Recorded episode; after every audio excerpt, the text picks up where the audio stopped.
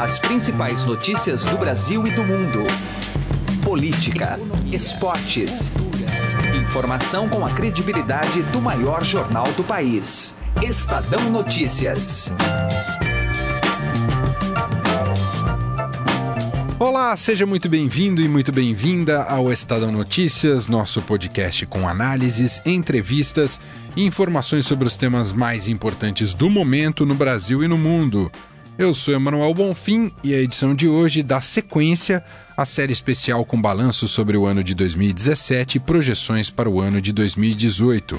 São entrevistas e debates nas mais diversas áreas de cobertura: política, economia, cultura. O programa de hoje é dedicado a refletir sobre a situação da segurança pública no Brasil. Sem dúvida, um dos temas mais sensíveis no contexto atual e que se coloca como fundamental na agenda eleitoral do ano que vem. E não por acaso. Somos um dos países que mais matam no mundo, com 60 mil homicídios ao ano. Também estamos entre aqueles que mais prendem. Temos a terceira maior população carcerária do planeta. Mas só temos vagas para metade dos 726 mil presos. A maior parte dos dados recentes sobre criminalidade só confirmam que as políticas públicas não têm dado respostas à sociedade. E, em meio a essa tragédia diária, ganha força a narrativa da truculência e da máxima do bandido bom é bandido morto. Para debater o complexo assunto, o programa de hoje recebe Rafael Alcadipani, especialista na área de segurança pública, professor da FGV e membro do Fórum Brasileiro de Segurança Pública, e o jornalista aqui da Casa do Estadão, Roberto Godoy. Este é o nosso principal assunto de hoje, aqui do Estadão Notícias, que você pode assinar e fazer o download via iTunes ou no aplicativo Android. No Android você precisa baixar um aplicativo agregador de podcasts. E também você pode ouvir o nosso programa nas plataformas de streaming Deezer e Spotify. Em ambas, basta procurar pelo nome do programa na busca e passar a acompanhar todas as nossas publicações. Para mandar o seu e-mail para se comunicar com a gente aqui do programa, é só escrever para podcast@estadão.com. podcast@estadão.com. Ouça e participe. Estadão Notícias.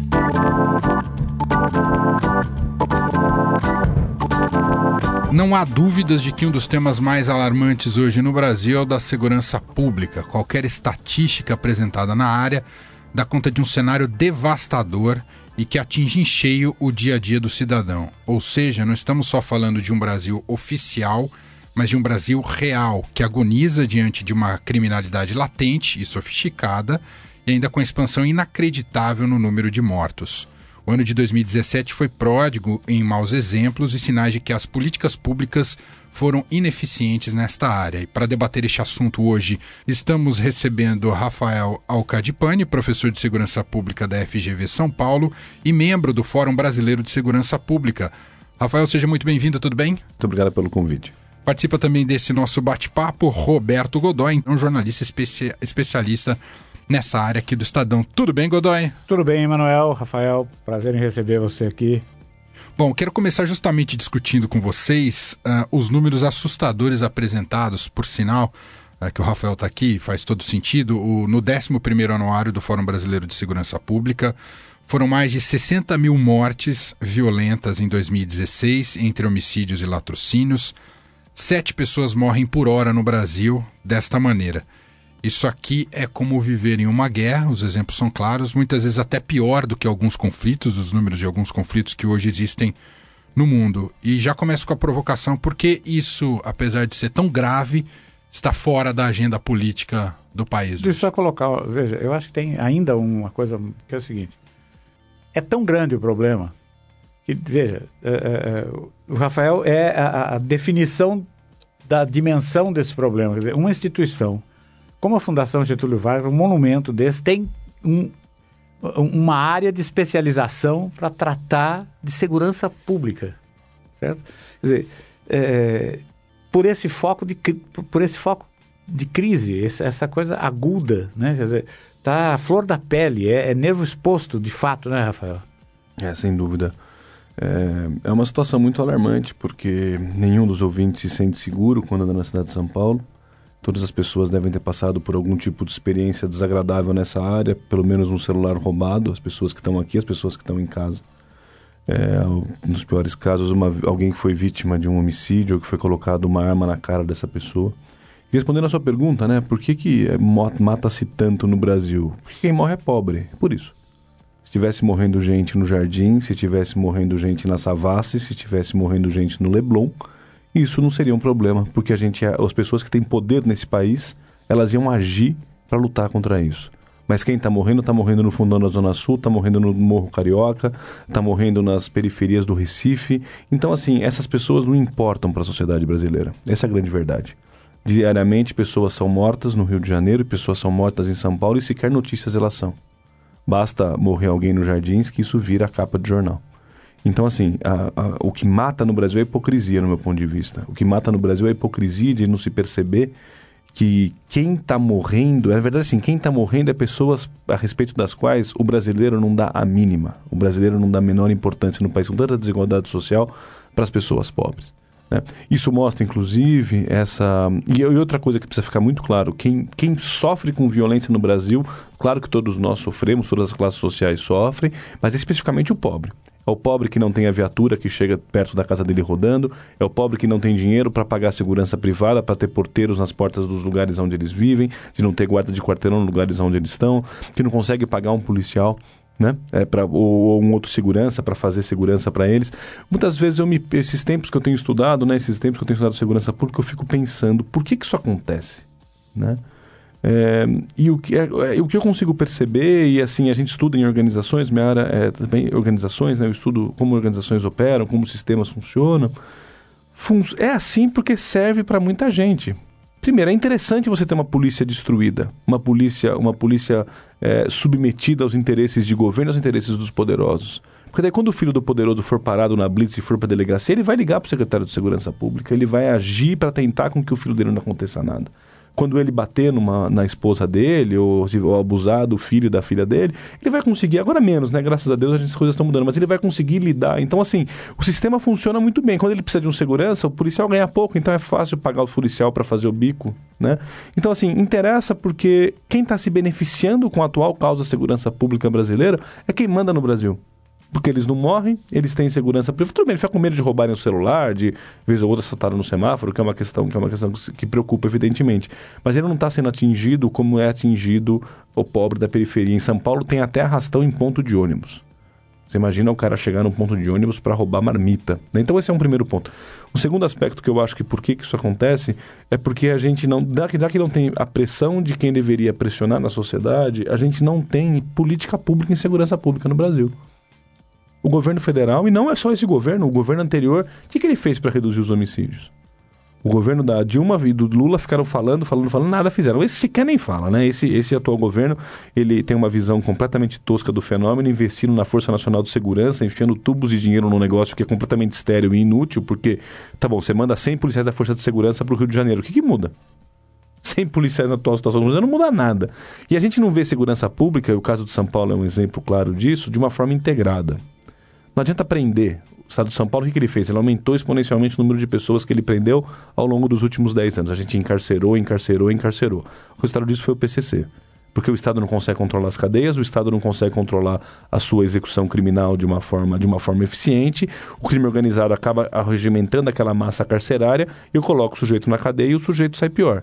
Não tem que prender, não tem que punir, claro que tem que punir. O cara que rouba o celular, o cara que roubou o meu celular na Avenida Paulista, eu quero que ele seja punido. É, só que eu não quero que ele seja. Assim, talvez se for o primeiro crime dele, não faz sentido nenhum prender esse cara. O que, que Estados Unidos, Inglaterra, França, Itália, outros países fazem? Itália nem tanto, né? Mas Inglaterra, Estados Unidos, França, Austrália. É, são, o que, que eles fazem? Eles têm um sistema de condicional. Então, assim, quando o sujeito é preso, a primeira ou segunda vez que ele é preso, o que acontece no Brasil? Ele cai segunda, quarta e sexta no distrito policial. Ele vai embora, assina o documento e vai embora. Nada acontece na vida dele, ele não muda nada.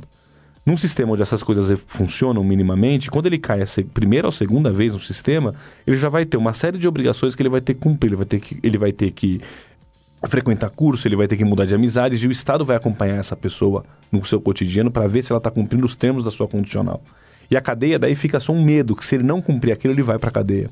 A taxa de reincidência desse sistema na Inglaterra é de 25%, nos Estados Unidos é de 30%. É taça, porque assim, eu pego o sujeito quando ele está começando na vida do crime e eu tiro ele da vida do crime. E ele só vai para o crime porque tudo falhou. Porque a educação pública é de péssima qualidade, o Brasil gasta um terço do que os países desenvolvidos gastam em educação, porque a nossa saúde pública ela não funciona direito, porque nada a assistência social do Brasil não funciona, nada funciona direito nos serviços públicos. Então, é, eu acho que é um, é um problema complexo, porque a gente precisa. O problema do Brasil é que a gente precisa começar a encarar de frente problemas como o da segurança pública.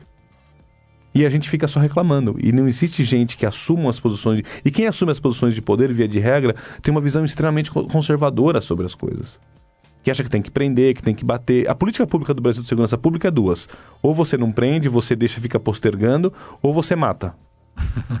Quer dizer, você, ou você não faz nada ou você faz a coisa extrema, né? A quantidade de pessoas que são mortas pela polícia no Brasil é uma, é uma astronomia, é, é completamente inaceitável. É. Como policiais mortos também. Também não vamos, não vamos tirar. Claro, claro. Né? Então... então, ali na linha de. Agora, Godoy e também Rafael, por que, que essa panela de pressão ainda? Eu não sei se ela já estourou. Eu digo panela de pressão como sociedade, de ter né, um nível de, de, de, de revolta de, com a situação da segurança pública, há esse sistema que é conveniente para alguns setores, segundo o Rafael, mas por que, que essa panela de pressão não explodiu ainda na cara de todo mundo? Eu acho que ela já explodiu, entendeu? É, é que, é, como disse o Rafael, a, a explosão já está, é, por assim dizer, o, o, fluxo da explosão é meio que direcionado, né? Quer dizer, é, a gente vive numa, numa, numa, a sociedade urbana brasileira, principalmente das grandes cidades, ela se organizou de uma maneira em que a moral tá, é concordatária. É, é, há poucos dias mesmo, agora, né? Eu conversando com amigos que moram em condomínios bacanas ali no, no, na região de São Conrado, no Rio de Janeiro, onde a criminalidade é baixa. E, no entanto, está cercado de... Está cercado de comunidade, aquilo que... O novo nome da favela, que é comunidade, né? Está cercado de favela por todos os lados e tal, bairros, enfim, aquela coisa desorganizada o índice é baixo.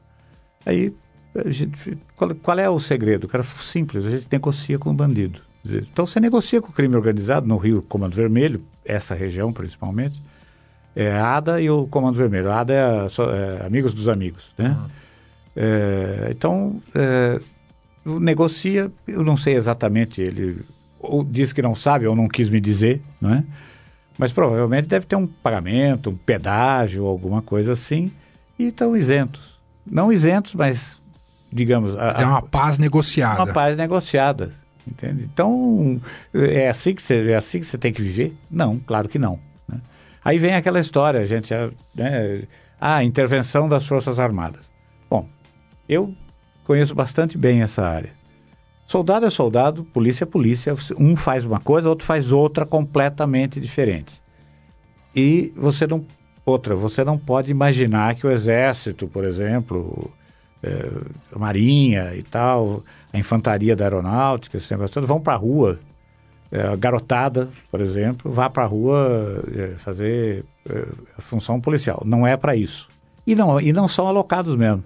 Então quem vai para lá é o pessoal que aquilo que a gente poderia chamar, forçando um pouco a expressão, de é, tropa profissional, tá? Quer dizer, são os caras é o sujeito que está, digamos, ele está lá dentro, ele não está fazendo o serviço militar obrigatório. Tá?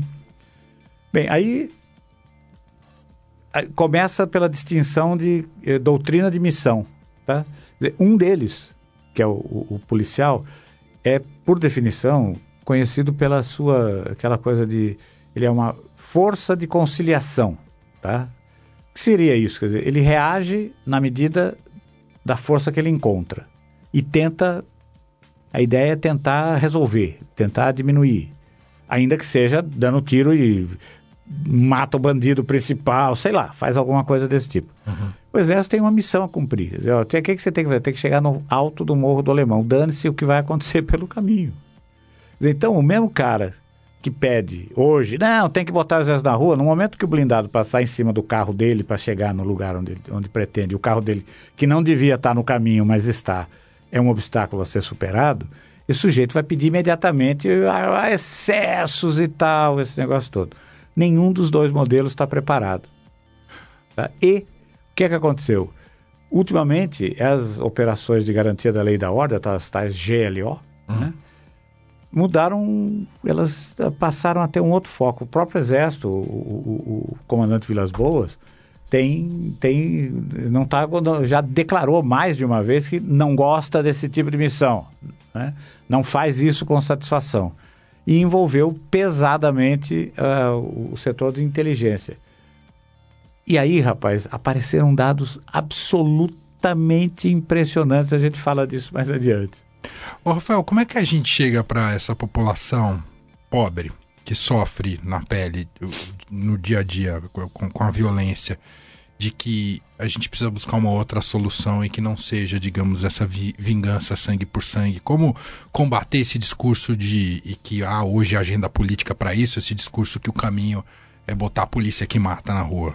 Então, acho que esse é um, um dos grandes problemas do Brasil hoje. O Renato Sérgio Lima, do Fórum Brasileiro de Segurança Pública, diz e diz muito bem que hum, o grande calcanhar de Aquiles da democracia brasileira é a segurança pública. Porque na hora que você vê toda essa situação desesperadora, alarmante, com pessoas armadas, com pessoas sendo roubadas, que você tem medo, você quer uma solução mais enérgica possível. O único problema é que racionalmente isso não funciona. Se funcionasse colocar o exército, eu era a favor. Não tem problema nenhum. Se fun funciona, a questão. Eu, sou, trabalho com administração, tá certo? Com gestão. Funciona. O que, que funciona? Funciona colocar o exército?